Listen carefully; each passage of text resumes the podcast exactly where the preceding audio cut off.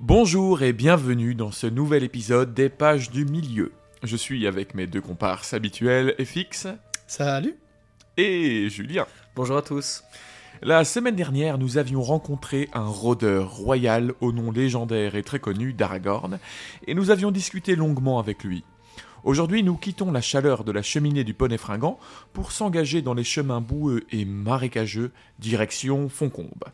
Préparez votre anti-moustique et vos boules qui est, la route s'annonce pour le moins désagréable. Prochain arrêt, une certaine tour d'Amonsoul, une halte dangereuse où nous pourrions bien rencontrer des ombres pour la première fois à couteau tiré. N'hésitez pas à nous donner une note si vous appréciez notre travail ou à nous suivre sur les réseaux, ainsi qu'à nous envoyer des messages ou des remarques si vous avez certaines questions. Ne perdons point de temps, après tout, nous sommes suivis. C'est parti.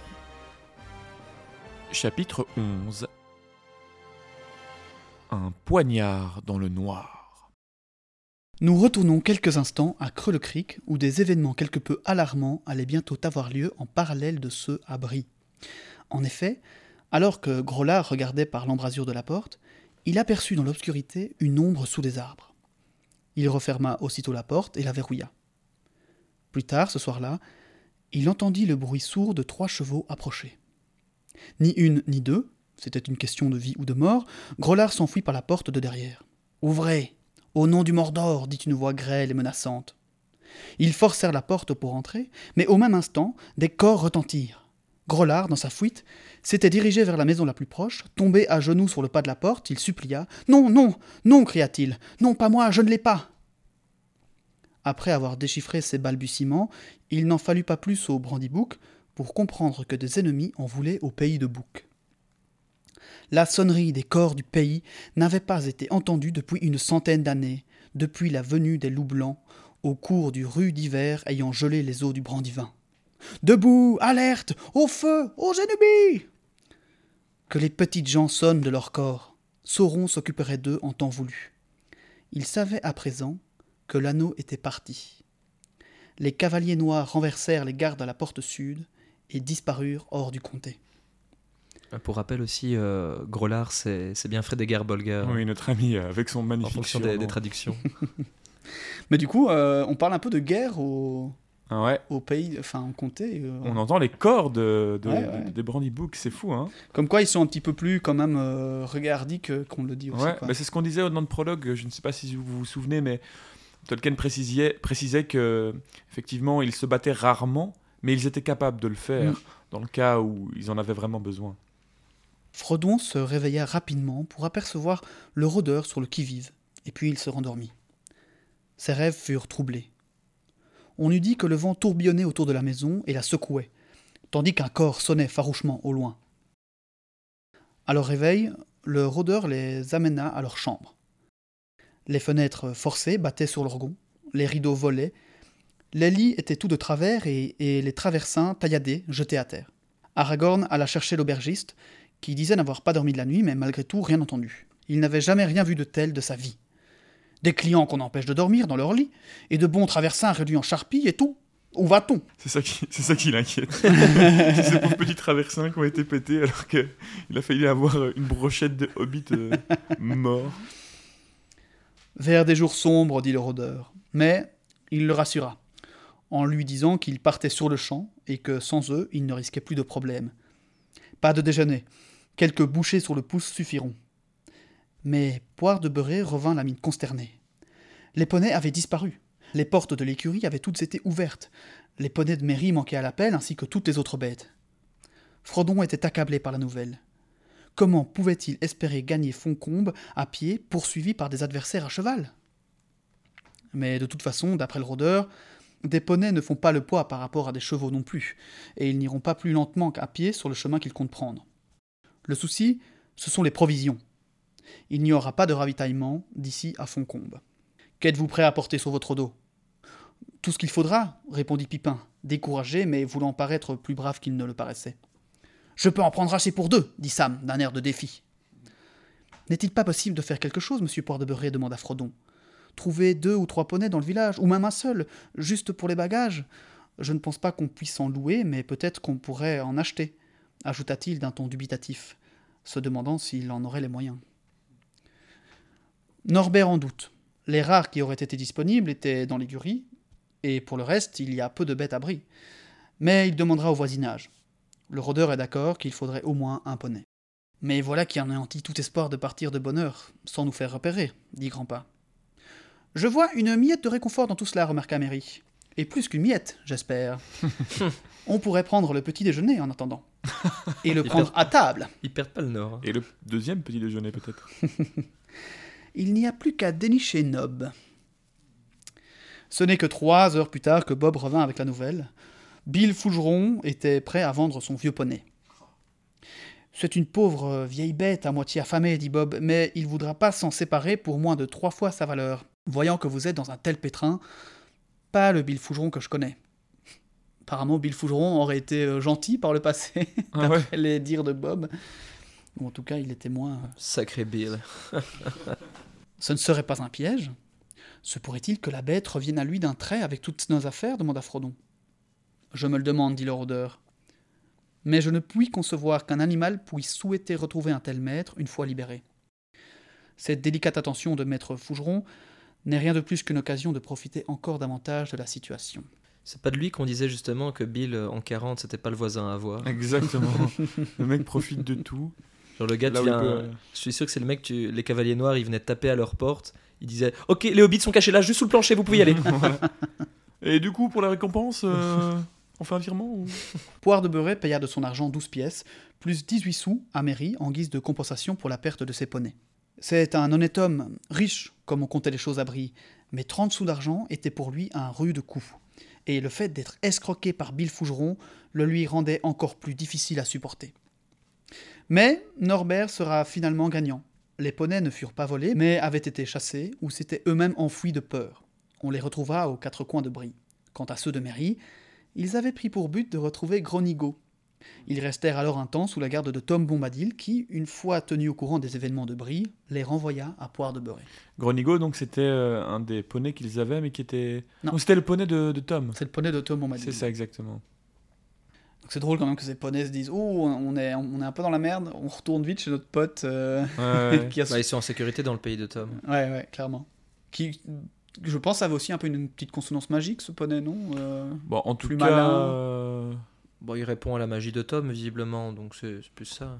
Je sais plus, dans, dans l'épisode, je, me- je, pense- je me souvenais qu'il il, il les retrouvait, enfin, il, il allait les chercher, il était un peu plus malin, entre guillemets, comme poney. Ouais, je sais pas, je sais plus exactement ce qu'ils en disaient, mais c'était vraiment le, le poney très fidèle de Tom. Excuse-moi, FX, est-ce qu'ils ont donné un nom au poney qu'ils achètent à, à Bill? Euh, Ouais, je crois pas encore il- il lui donne, hein, mais il lui donne après. Ah, peut-être plus tard, mais en tout cas, je- moi, dans, dans ma partie, je ne pense pas qu'il y en a. On, on verra à On la verra. fin, mais je ne pense pas. Parce que dans le film, ils l'ont appelé Bill le poney. Ah ouais? Ouais. Ah. J'imagine que c'est un clin d'œil à ça. Ah oui, mon beau vieux Bill. Ouais, c'est ça. Oui, C'est je vrai. crois Qu'il le- euh, laisse repartir devant la Tout Moria. à fait. Mais je ne sais pas si dans le livre, ils vont lui donner le même nom, justement en, en- Oui, en oui. référence oui. à Bill Fougeron, mais pour euh, lui redonner. euh, Bah, en tout cas, ça, c'est un autre truc qui est assez un peu euh, étrange, je trouve, dans les films, c'est que les hobbits partent sans poney du tout, tout, au, tout du long de... Le voyage a l'air beaucoup, est beaucoup plus court euh, dans la narration du film, Ouais, évidemment. ouais, ouais. ouais. Là, on va le voir dans la suite. En fait, c'est ce qu'il leur reste à faire. Ça nous paraît bref en termes de chapitrage, mais C'est énorme. il leur reste en fait des semaines encore de, de marche. Oui, oui, clairement. pour 2-3 semaines, je crois, là encore à marcher. Mais pour l'instant, tout ce que Norbert avait était une foule de voyageurs dépouillés qui l'accablaient. L'acolyte de Bill Fougeron, l'homme aux yeux louches, était également porté disparu. Les soupçons furent aussitôt dirigés sur lui.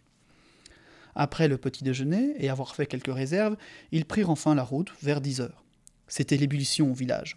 La disparition de Frodon, les cavaliers noirs, le cambriolage de l'écurie. La plupart des habitants de Brie et de Racard, voire un bon nombre de ceux de Combes et d'Archette, s'étaient amassés dans le chemin pour assister au départ des voyageurs. Le rôdeur voulait désormais quitter Brie par la grande route pour éviter les champs, qui ne feraient qu'aggraver la chose. Ils dirent au revoir à Nob et Bob, ainsi qu'à Poire de Beurret. Ils partirent, le regard de la foule fixé sur eux. Tous les visages n'étaient pas amicaux, ni tous les cris furent lancés, mais le rôdeur semblait intimider la plupart des Brionnais, et ceux qu'il dévisageait se tassaient et disparaissaient. Sam, dernier de la compagnie avec le poney, mastiquait une pomme d'un air pensif. Il en avait une poche pleine. Un cadeau d'adieu de Nob et Bob. Des pommes pour marcher et une pipe pour souffler, dit-il. Mais j'ai comme l'impression que les deux vont me manquer d'ici peu. Le goût des bonnes choses. Les hobbits ne faisaient pas attention aux regards émanant de derrière les fenêtres et de certaines maisons. Mais Frodon en vit une peu éclairée et mal entretenue près de la porte sud, où il entrevut un visage au regard oblique et sournois qui disparut aussitôt. Drago Malfoy. Mauvais univers, mon cher Cyril. Mince. C'est donc là que se cache cet homme du Sud. Il ressemble plus qu'à moitié à un gobelin.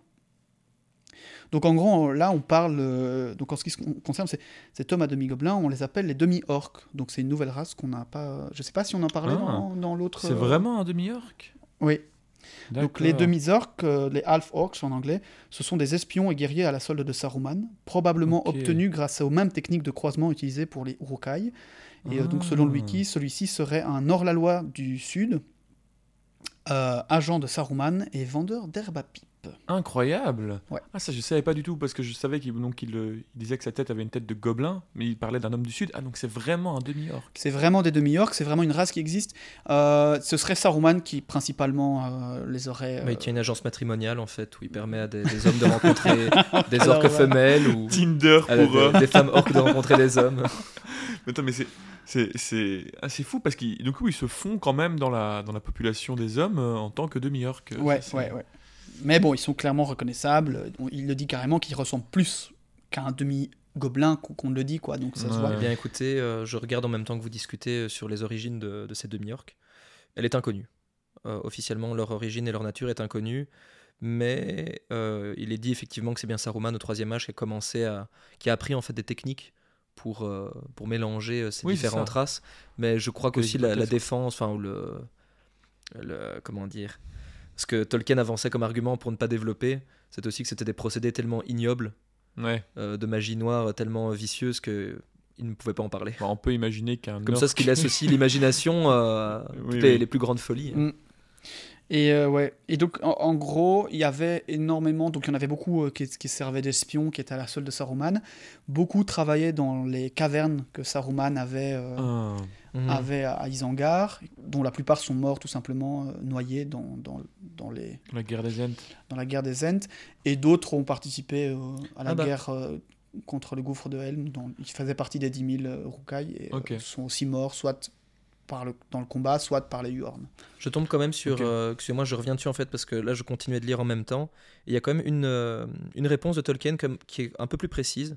Ça provient de L'Anneau de Morgoth, cinquième partie, mythe transformé. Donc ça a été écrit par Tolkien et par euh, son fils Christopher.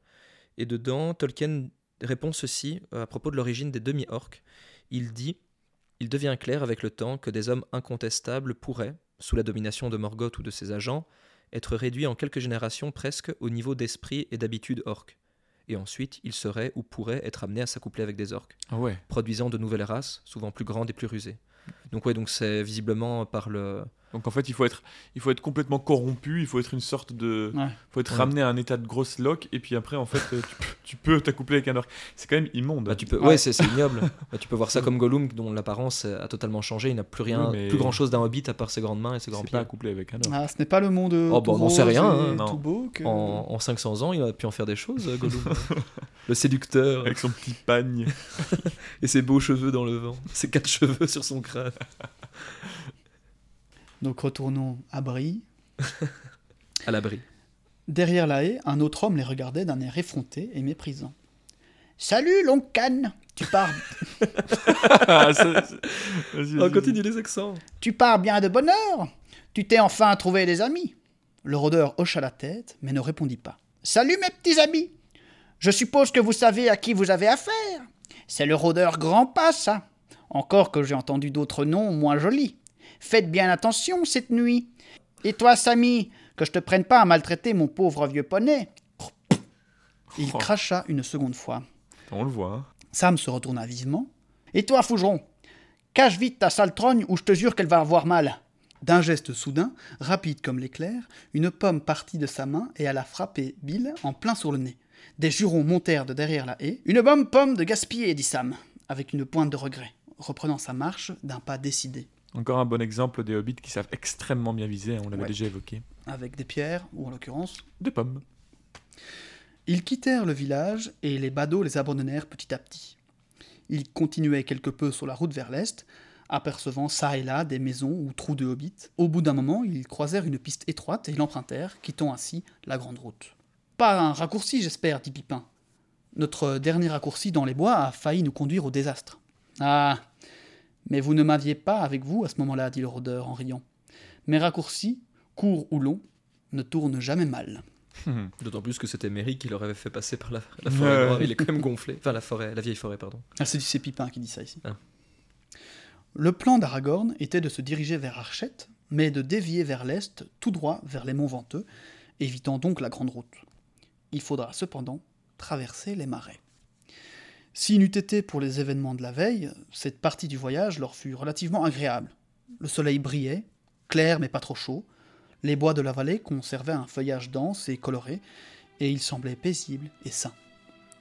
Le rôdeur allait et venait, suivant des parcours sinueux pour rendre leur poursuite plus compliquée. Bill Fougeron aurait pu les voir quitter la route, et il pourrait le raconter aux autres, mais tant mieux, s'il croyait qu'ils se dirigeaient vers Archette.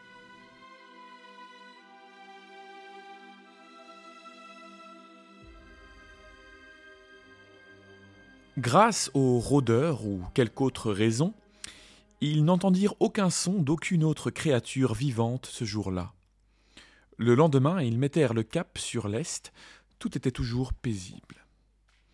Au troisième jour de leur départ de Brie, ils sortirent du bois de Chette. Ils entraient à présent dans une vaste étendue de plaine, Brie étant loin derrière eux. Ils se trouvaient en pays sauvage, loin des sentiers battus, et ils approchaient des marais de l'eau, aux cousins. Le sol devint plus humide, marécageux par endroits, Ici et là se trouvaient des étangs et de vastes jonchères et roselières remplies de gazouillis d'oiseaux invisibles. Au fur et à mesure qu'ils avançaient, la marche se fit plus lente et plus dangereuse. Les mouches commencèrent à les harceler, et l'air pullulait de minuscules moucherons qui se faufilaient sous leurs vêtements et dans leurs cheveux. Mais qu'est-ce qu'ils ont quand ils n'ont pas d'hobbit à se mettre dans la pipe? s'écria Sam, se grattant le cou. Ils passèrent une journée et une nuit pénible dans ce pays solitaire. Leur campement humide et froid n'était pas des plus confortables, et les insectes piqueurs, accompagnés de milliers de grillons chanteurs, ne s'arrêtèrent jamais, refusant de les laisser dormir, et rendaient les hobbits complètement fous. Le jour suivant, la journée et la nuit ne fut guère mieux. Les grillons étaient restés en arrière, mais les moucherons piqueurs, eux, ne les lâchaient pas. Frodon, étendu, exténué, mais incapable de fermer les yeux, sembla voir au loin une lueur dans le ciel de l'Est. Elle venait par éclairs et disparaissait de manière répétée. Quelle est cette lumière? demanda-t-il à Grand'Pas qui s'était levé et regardait dans la nuit. Mais même lui ne sut lui répondre. On aurait dit des éclairs jaillissant d'une colline. Frodon, contemplant ces éclairs encore longtemps, finit par sombrer dans un sommeil inquiet. Le cinquième jour, enfin, ils quittèrent des derniers étangs, et le pays devant eux se mettait à remonter. Loin à l'est se distinguait une rangée de collines. La plus élevée d'entre elles, tout à droite, était un peu à l'écart des autres. Elle présentait un sommet conique légèrement aplati à la cime. Voilà le mont Venteux, expliqua Grand'Pas. Nous pourrions y être demain midi. Elle se trouve tout près de la route. Je ne sais ce que nous pourrions y trouver, mais je suppose que c'est ce que nous avons de mieux à faire. Mais nous espérons y trouver Gandalf, n'est-ce pas? demanda Frodon.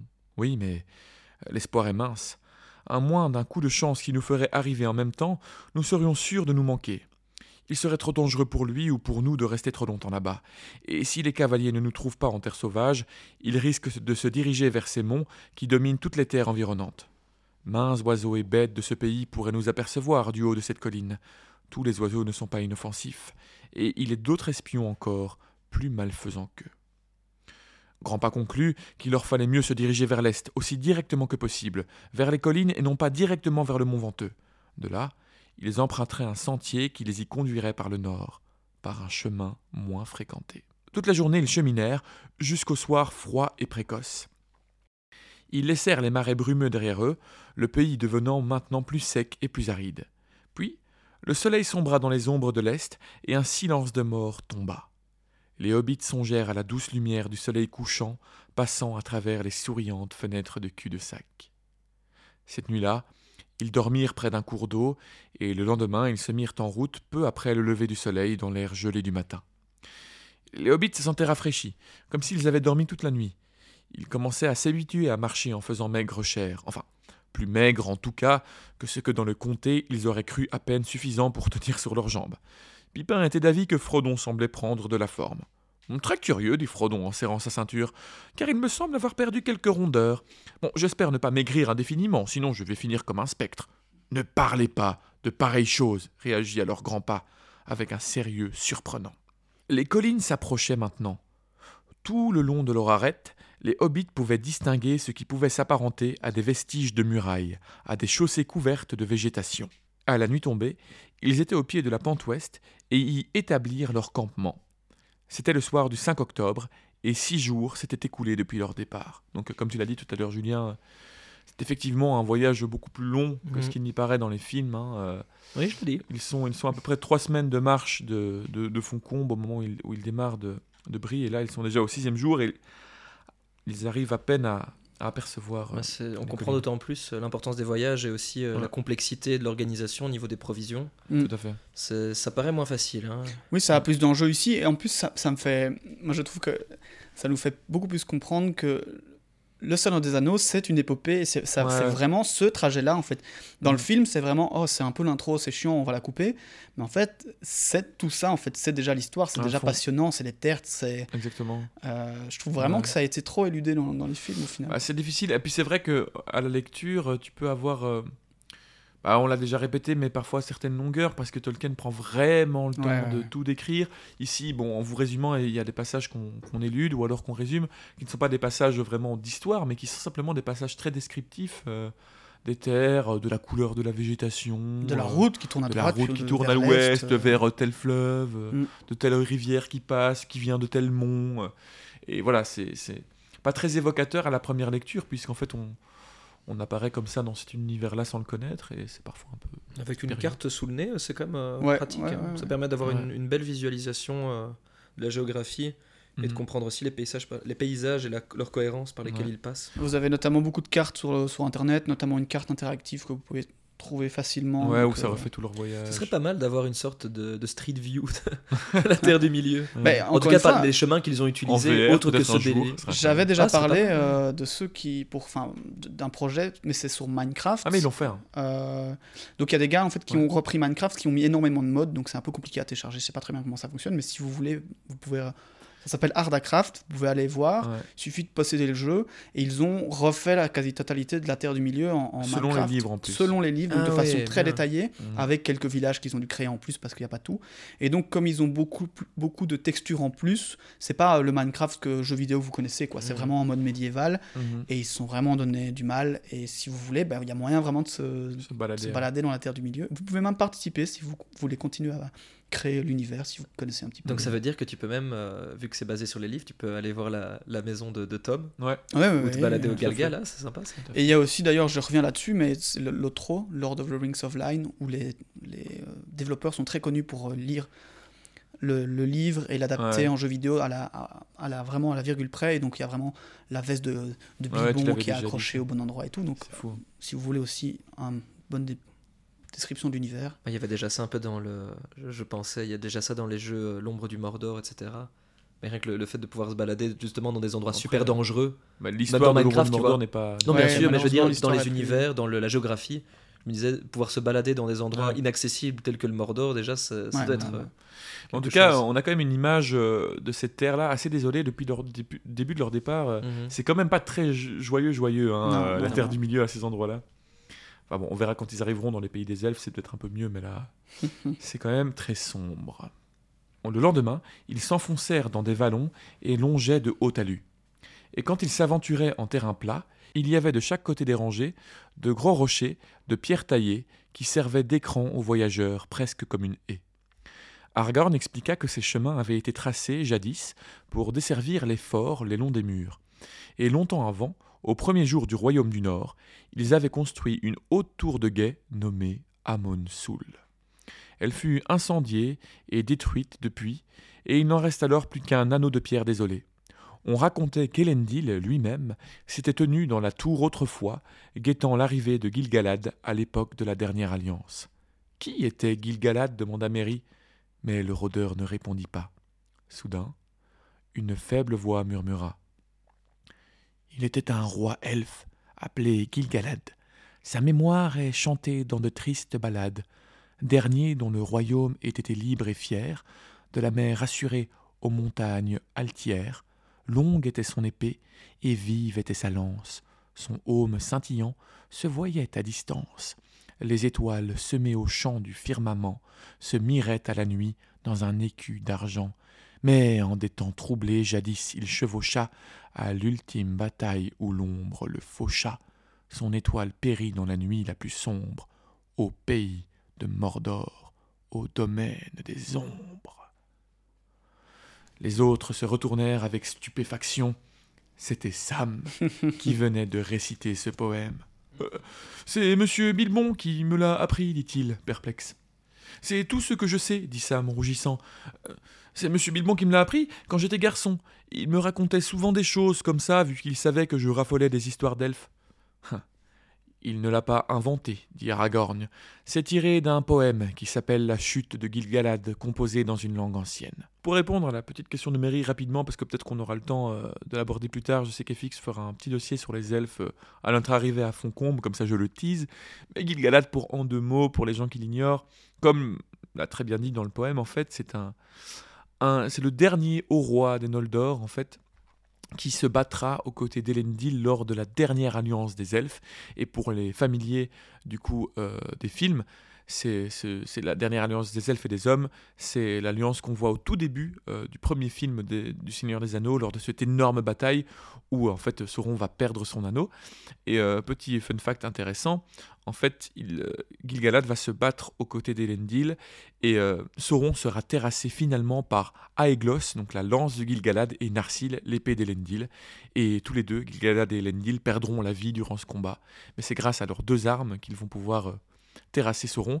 Et, euh, euh, enfin, en fait, voilà, oui. Et, euh, et du coup, Isildur va pouvoir se saisir de, de l'anneau unique. Donc voilà, Gilgalad, un personnage très important de l'histoire du Seigneur des Anneaux. C'est similaire, je trouve, euh, la, la, condition pour vaincre Balrog. J'allais exactement parler de la même chose. Bah, ils sont de la même, euh, du même, la même puissance et de la même engeance, donc euh, mhm. c'est amusant. Pour aussi vaincre Balrog, on, on est obligé d'en mourir, en fait. Même les plus grands héros.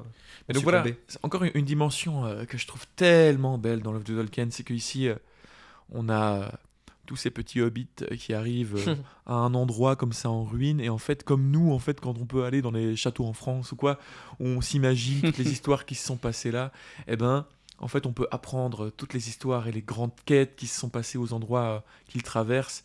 Et ici encore une fois c'est beau on peut imaginer Elendil qui attendait Gilgalad patiemment mm. pour la dernière alliance dans cet endroit euh, où il va se passer. Euh.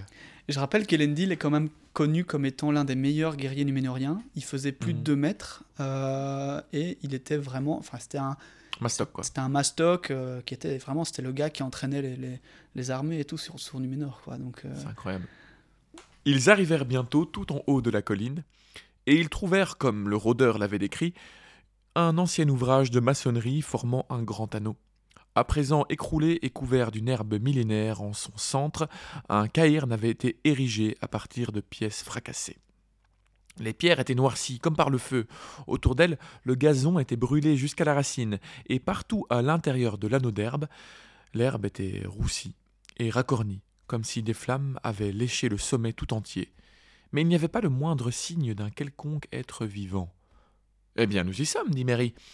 Et qu'est-ce que c'est triste et inhospitalier Il n'y a aucune trace d'eau, ni aucun abri, ni aucun signe de Gandalf d'ailleurs. Hmm. Je me demande s'il est jamais venu ici, dit le rôdeur, regardant aux alentours d'un air pensif. Il se pencha soudain pour observer la pierre au sommet du caïrn. Elle était plus plate que les autres et plus blanche, comme si elle avait échappé au feu. Il la ramassa et l'examina, la retournant entre ses doigts. Hmm. Cette pierre a été manipulée il y a peu, dit-il. Que pensez-vous de ces marques, Frodon? Frodon sembla y voir des égratignures.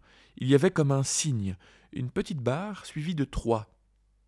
À mon avis, dit le rôdeur, ces runes se traduisent par G3, pour signifier que Gandalf était ici le 3 octobre, il y a de cela trois jours. Cela montrerait également qu'il était pressé, et que le danger était proche de sorte qu'il n'a pas eu le temps, ou pas voulu, courir le risque d'écrire plus longuement ou plus clairement. Si tel est le cas, nous devons nous tenir sur nos gardes. Hein. J'aimerais que nous puissions être sûrs qu'il est l'auteur de cette inscription, quoi qu'elle puisse signifier, dit Frodon. Le seul fait de le savoir en chemin devant nous ou derrière nous nous serait un grand réconfort. Peut-être, dit le rôdeur. Pour ma part, je crois qu'il est venu en cet endroit et qu'il était en danger. Des flammes brûlantes ont tout dévasté ici, et je me rappelle à présent la lueur que nous avons aperçue il y a trois nuits dans le ciel de l'Est. Je devine qu'on l'a attaqué au sommet de cette colline. Sans pouvoir présumer l'issue de la lutte, il n'est plus ici, et nous devons maintenant nous débrouiller et trouver notre propre voie vers Foncombe. À quelle distance se trouve Foncombe demande alors Frodon. J'estime qu'il nous reste encore au moins quinze jours de voyage, car je ne crois pas que nous serons en mesure d'emprunter la route, répondit le rôdeur. Quinze jours, dit Frodon. Il peut se passer bien des choses d'ici là. Ils restèrent silencieux un moment au sommet de la colline, aux abords des pentes du sud. En cet endroit désolé, Frodon comprit pour la première fois à quel point il était loin de chez lui, et combien il était en danger. Il regrettait amèrement que la fortune ne lui ait permis de demeurer en paix dans son comté, tranquille et bien-aimé. Soudain, il se rendit compte que deux petites taches noires se déplaçaient lentement vers l'ouest. Puis, il en vit encore trois, qui se dirigeaient peu à peu vers l'est, à la rencontre des autres. Il poussa un cri et saisit le bras d'Aragorn. Qu'est-ce que c'est? murmura Frodon. Les yeux perçants du rôdeur ne doutaient pas de ce qu'il voyait. Oui, l'ennemi nous a rejoints.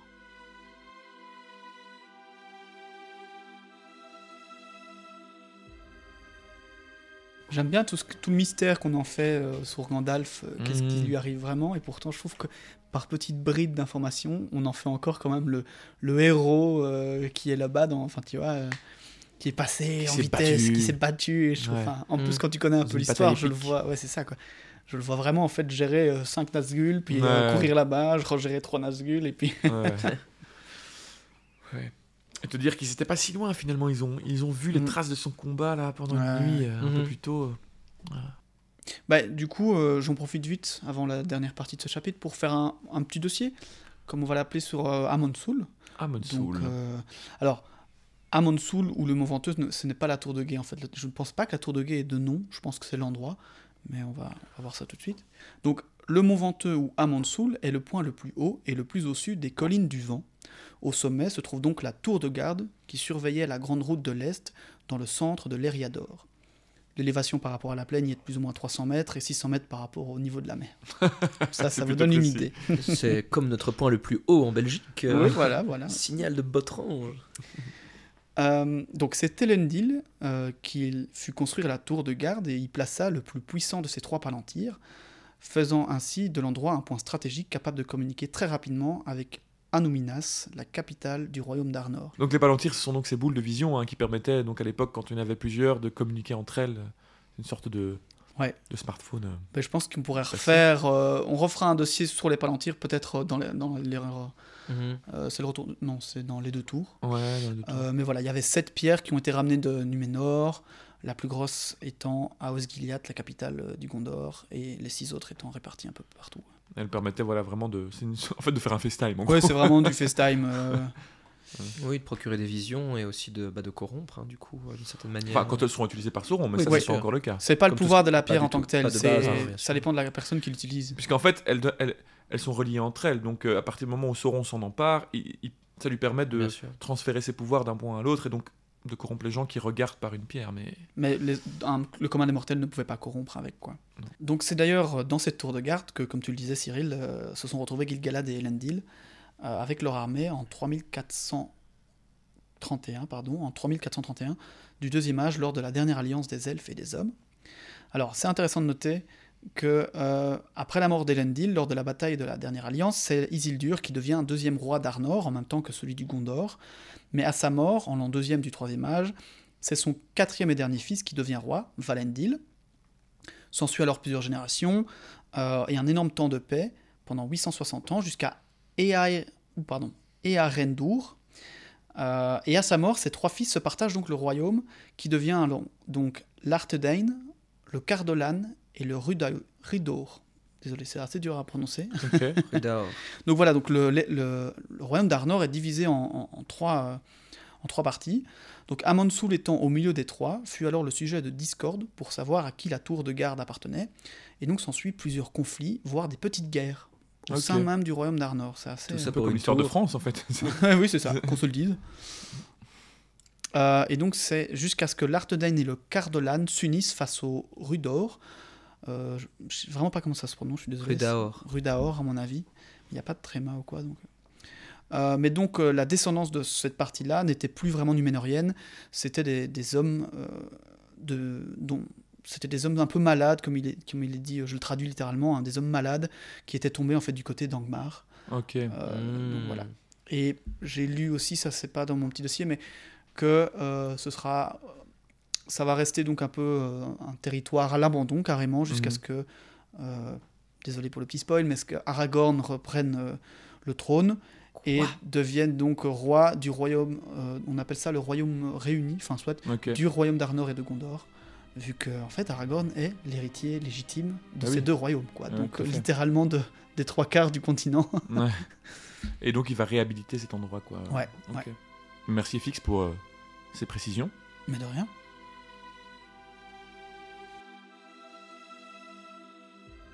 Partis explorer les alentours proches, Pipin et Sam découvrirent une source d'eau claire, des traces de pas encore fraîches, ainsi qu'une petite réserve de bois pour le feu. Ils se demandèrent si Gandalf n'était pas venu plus précisément par ici avec l'intention de revenir. Cette découverte intéressa Grandpa, d'après qui les traces étaient celles de rôdeurs, à l'exception d'une, plus récente et qui avait été laissée par des pieds bottés. Des pieds bottés, comme les cavaliers noirs. Cette idée inquiéta Sam qui préférait partir, mais force était de constater que leur position en hauteur était la meilleure qu'ils pouvaient tenir d'ici la tombée de la nuit. S'ils partaient, ils seraient sans protection et à la vue de n'importe quel cavalier. D'ailleurs, les cavaliers, euh, voient-ils? demanda Mary. Je veux dire, il semble qu'ils se soient généralement servis davantage de leur nez que de leurs yeux. Mais vous nous avez fait mettre à plat ventre en les voyant en bas. Et maintenant, vous parlez d'être vus si nous bougeons. C'était une erreur d'aller là-bas à trois et de nous tenir en haut debout si longtemps. Les chevaux noirs voient, et les cavaliers peuvent employer des hommes et d'autres êtres comme espions. Eux-mêmes ne voient pas comme nous le monde de la lumière, mais dans l'obscurité ils perçoivent mains, signes et formes qui nous échappent. C'est alors qu'ils sont le plus à craindre. Et en tout temps, ils sentent le sang des êtres vivants, le désirant et le haïssant. Mais il est d'autres sens que la vue et l'odorat. Nous pouvons sentir leur présence, ils peuvent également sentir la nôtre. Et puis, ils sont attirés par le pouvoir de l'anneau. Mais n'ayez crainte, Frodon. Il y a toujours de l'espoir. Bien que cela risque de trahir leur position, ils prirent le bois qu'ils brûlèrent pour se réchauffer, manger, et, si nécessaire, se défendre. Leur repas fut frugal, malgré la faim qui les tenait, car il fallait économiser les provisions. Les territoires qu'ils traverseraient par la suite étant hostiles et désertés, la chasse ou la cueillette ne serait pas suffisante pour nourrir quatre hobbits. Le froid se levait et la nuit tombait. Le ciel se dégageait progressivement de ces nuages et on pouvait apercevoir les étoiles. Serrés autour du feu, les hobbits ne pouvaient voir en contrebas qu'une terre grise qui s'étendait au loin dans l'obscurité. Quelque peu à l'écart et profitant des brillantes lueurs dispensées par le feu, Grandpa leur raconta des histoires sur les hommes et elfes des temps anciens, tout en tirant sur sa pipe.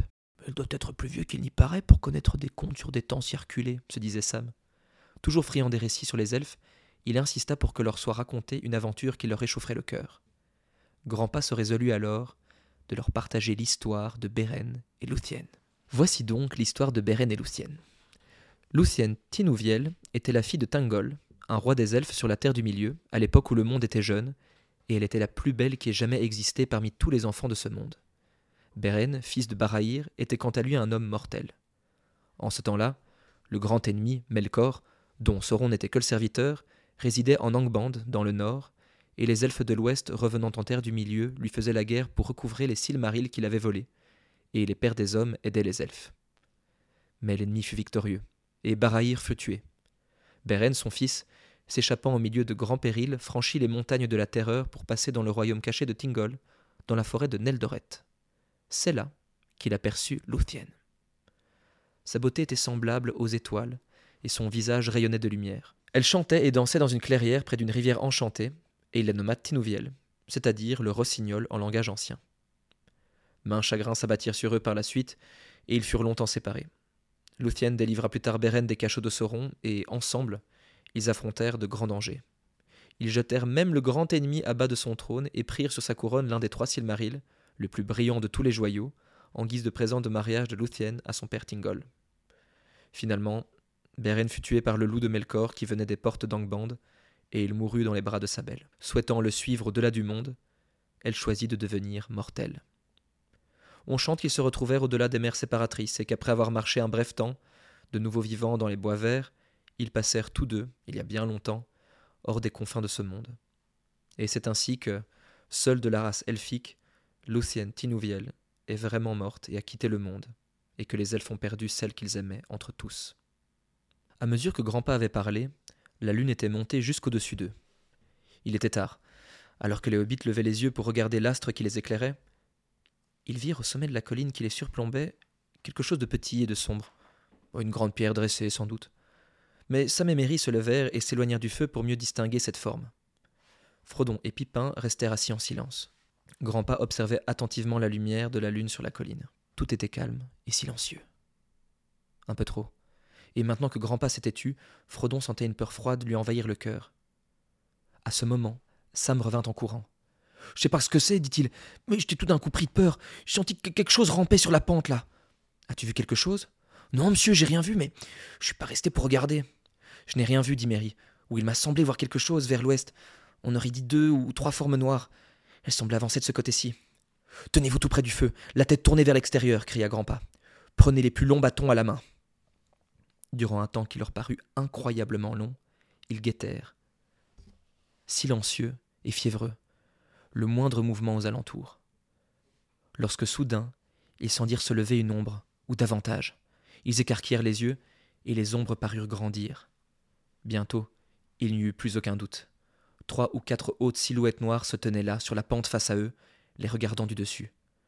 Frodon crut entendre un léger sifflement comme un souffle venimeux, et il sentit un intense froid l'envahir.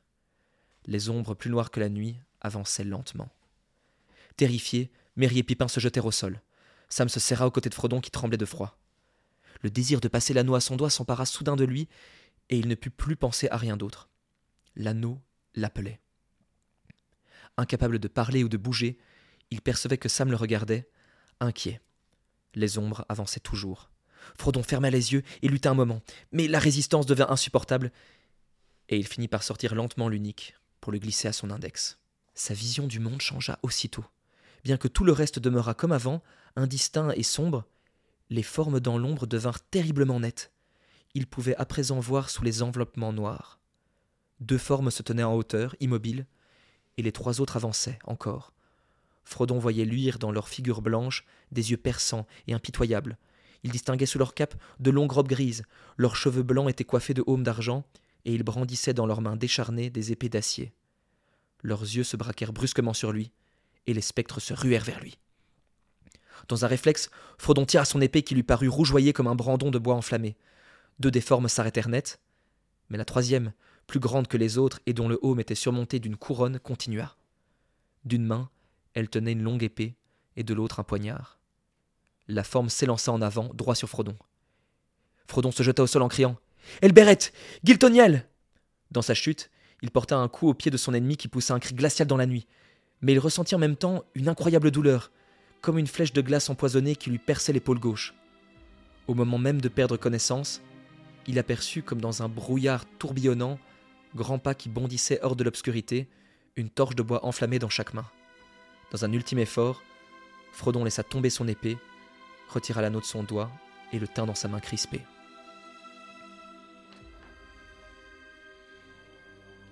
Mais ça, c'est pas difficile d'avoir les images en tête. euh, C'est assez fidèle à. Ah oui, c'est exactement la même scène. Ouais, ouais. D'ailleurs, je reviens sur un petit truc euh, qui est le, le fait qu'on parle ici d'une forme noire qui rampe. euh, et, et que du coup, on parlait du- par rapport à notre théorie sur Gollum. Non, malheureusement. c'est Gollum. D'ailleurs, on a reçu ça l'a- un. ça dit- Oui, mais ça l'a. Moi, je trouve que ça l'infirme encore ça plus l'a- théorie de Gollum. Ça l'infirme. hein, Ouais, c'est pas Gollum. C'est-à-dire que. J'aimerais, mais non, c'est vraiment Ouais. des, Eh, des eh, parce que parce que on pensait qu'on était les seuls à avoir euh, à avoir évoqué cette théorie, mais on a reçu un message euh, d'une certaine Pauline. D'ailleurs, euh, bonjour Pauline et merci pour ton message. euh, qui nous disait qu'elle-même n'avait jamais envisagé que ce soit autre chose que Gollum. Et Mm. D'ailleurs, elle pensait que c'était c'était Gollum, quoi, c'était évident.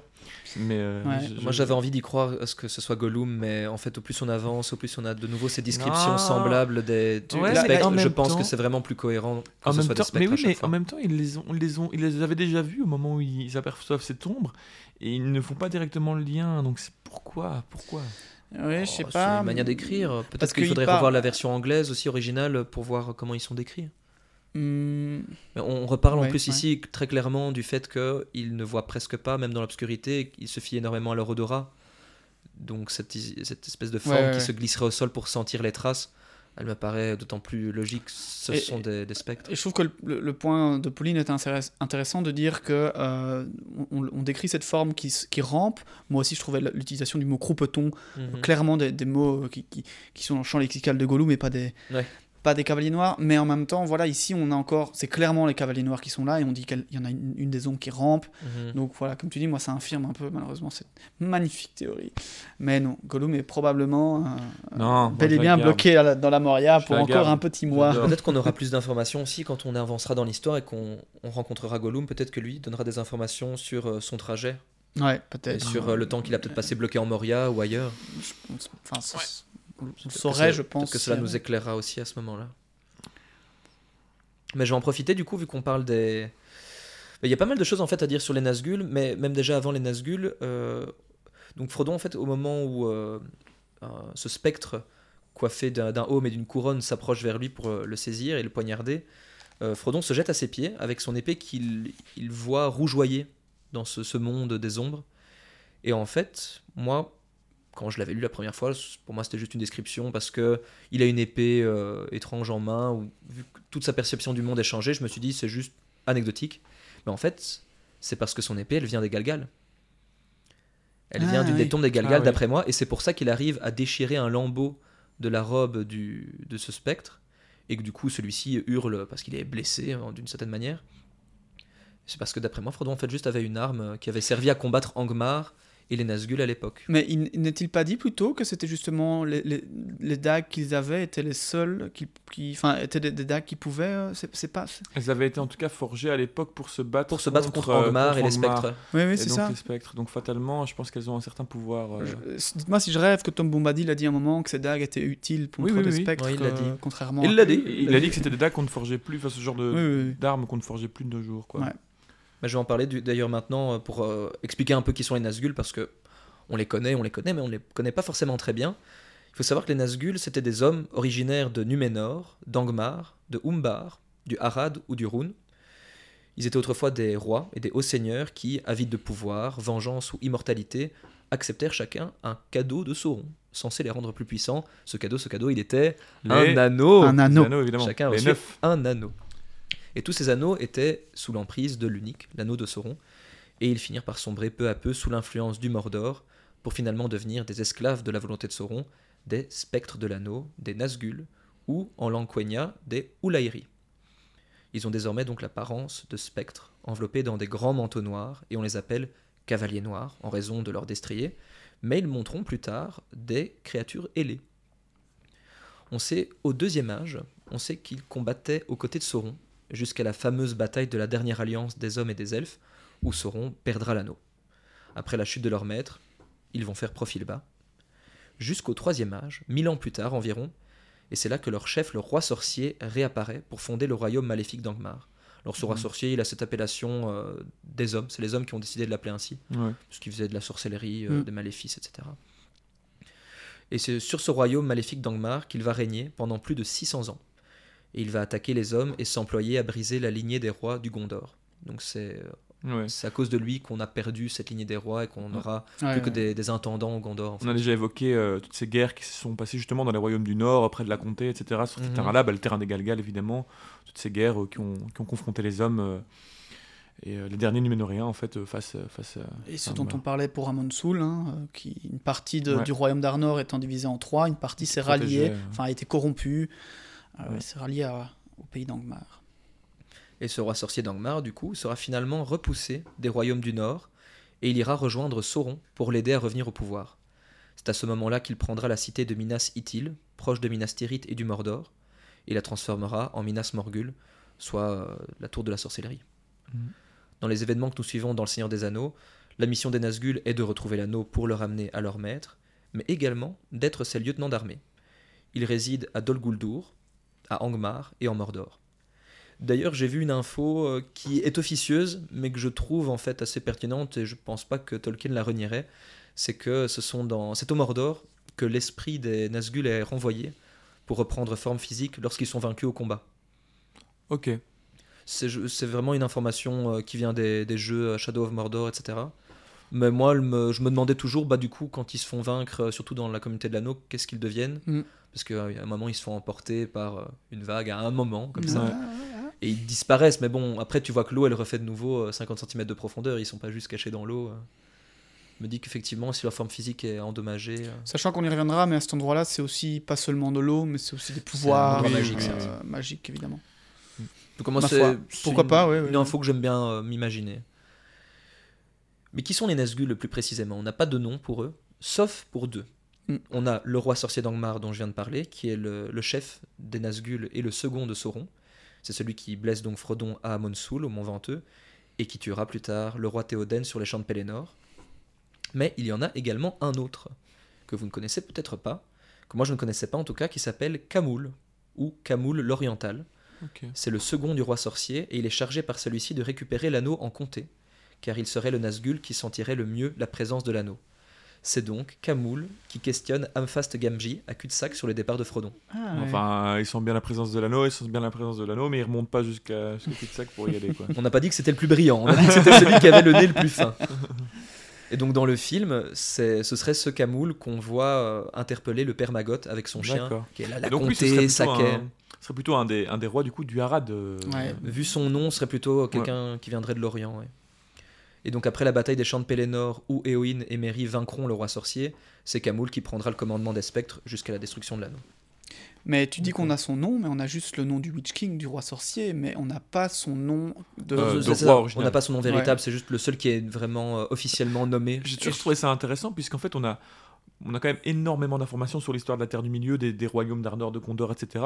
Mais on n'a pas les noms des neuf à Mhm. qui on a donné les anneaux, qui étaient vraisemblablement des personnages extrêmement importants. Ouais, ouais, C'est comme mais s'il y avait un tabou qui avait été porté sur eux ou qu'on avait voulu rayer leur nom de l'histoire pour euh, ne plus On- parler de. On parle du. Witch King comme étant potentiellement de descendance numénorienne et potentiellement de descendance. euh, enfin, étant un Oui, roi. euh, Ah bah oui, s'il avait Ça tombe, on a son nom, avoir, euh, euh, On sait pas ouais. c'est qui en fait. Ouais, donc ça tombe, on a son nom. On peut regarder la, la- Ouais, tous les pas. rois, toute la descendance royale de, de Numénor, on sait, mais on ne Mhm. sait pas c'est lequel. dans les commentaires du podcast, si ça vous intéresse de faire ce travail de recherche et de nous donner les, les noms. euh, En tout cas, il y aurait, à mon avis, en, en checkant les dates, il y aurait proba- probablement moyen d'avoir euh, une idée entre 3 et 4 rois, mais bon, Mhm. je sais pas si, ça, si ça a déjà été fait. Alors, pour les caractéristiques des cavaliers noirs, pour faire un petit, euh, petit inventaire de leurs euh, capacités, les cavaliers noirs ont une vue limitée, ça on l'a vu, surtout en plein jour, mais dans le monde spectral, ils voient parfaitement bien, et encore mieux Frodon quand celui-ci porte l'anneau. Leur odorat est aussi très développé, et ils craignent le feu. Leur plus grande arme est la peur qu'ils infligent à leurs opposants. Leur cri perçant, le souffle noir, peut paralyser de peur, évanouir, pousser les plus vaillants à la fuite, à la folie, voire même la mort. Ils ont la capacité d'influencer celui qui porte l'anneau lorsqu'ils sont proches, comme le pousser à le porter, l'inciter à rester immobile, et certainement d'autres sorts maléfiques inconnus. Ils peuvent utiliser des lames de morgul, dont le fonctionnement est le suivant.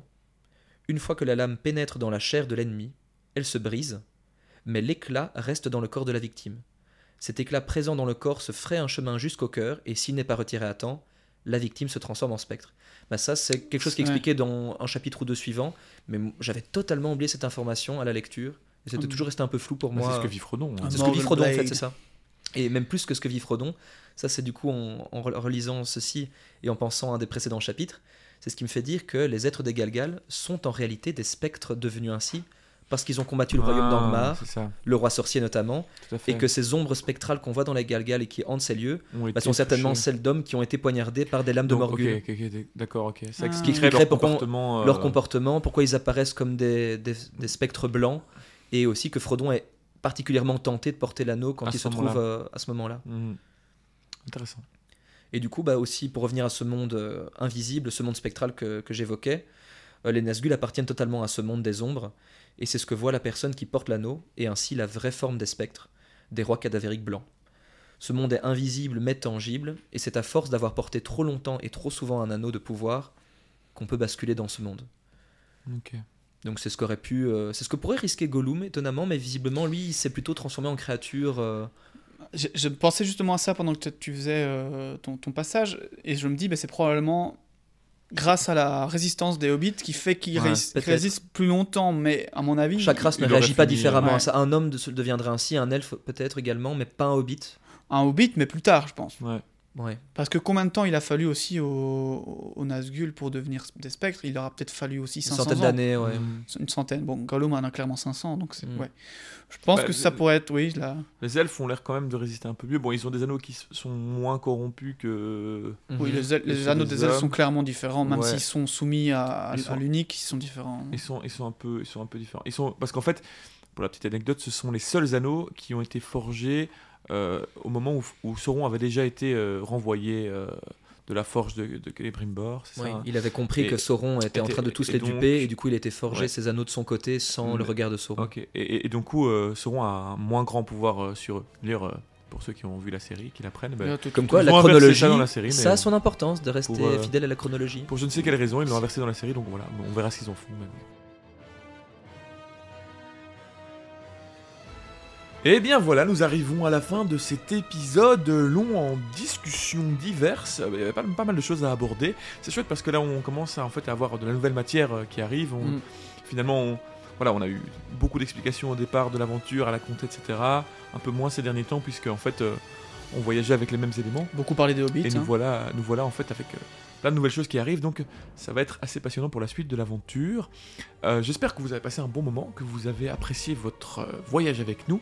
La semaine prochaine, euh, nous essayerons de sauver notre Frodon national qui euh, s'est fait planter une belle lame de Morgul, comme vient de nous expliquer euh, Julien. Et nous espérons qu'il va s'en tirer. N'hésitez évidemment pas Suspense. Suspense. N'hésitez évidemment pas à nous laisser euh, des commentaires sur les réseaux, à nous envoyer des emails, des messages si vous avez des questions. Euh, vous nous êtes nombreux à nous envoyer des messages, même de remerciements, pour nous signifier euh, le fait que vous nous écoutez tous les dimanches ou dans les transports. Et ben ça nous fait extrêmement plaisir, c'est extrêmement motivant, on l'a déjà dit, mais vraiment on le répète. Merci beaucoup. Et n'hésitez pas à nous mettre une note. Et puis, on va finir cet épisode par une phrase que Julien voulait, voulait nous partager. Oui, Et on se laissera là-dessus. Bah, pour terminer cet épisode, euh, il y a une phrase qu'Aragorn euh, emploie pour décrire la légende de Beren et Lucienne quand il la raconte à, au Hobbit. Et je voulais vous la partager parce que pour moi elle résume exactement ce que je ressens à propos du Seigneur des Anneaux et pourquoi j'aime tant cette œuvre. Cette phrase est la suivante. C'est une belle histoire, bien que triste, mais elle peut cependant redonner courage.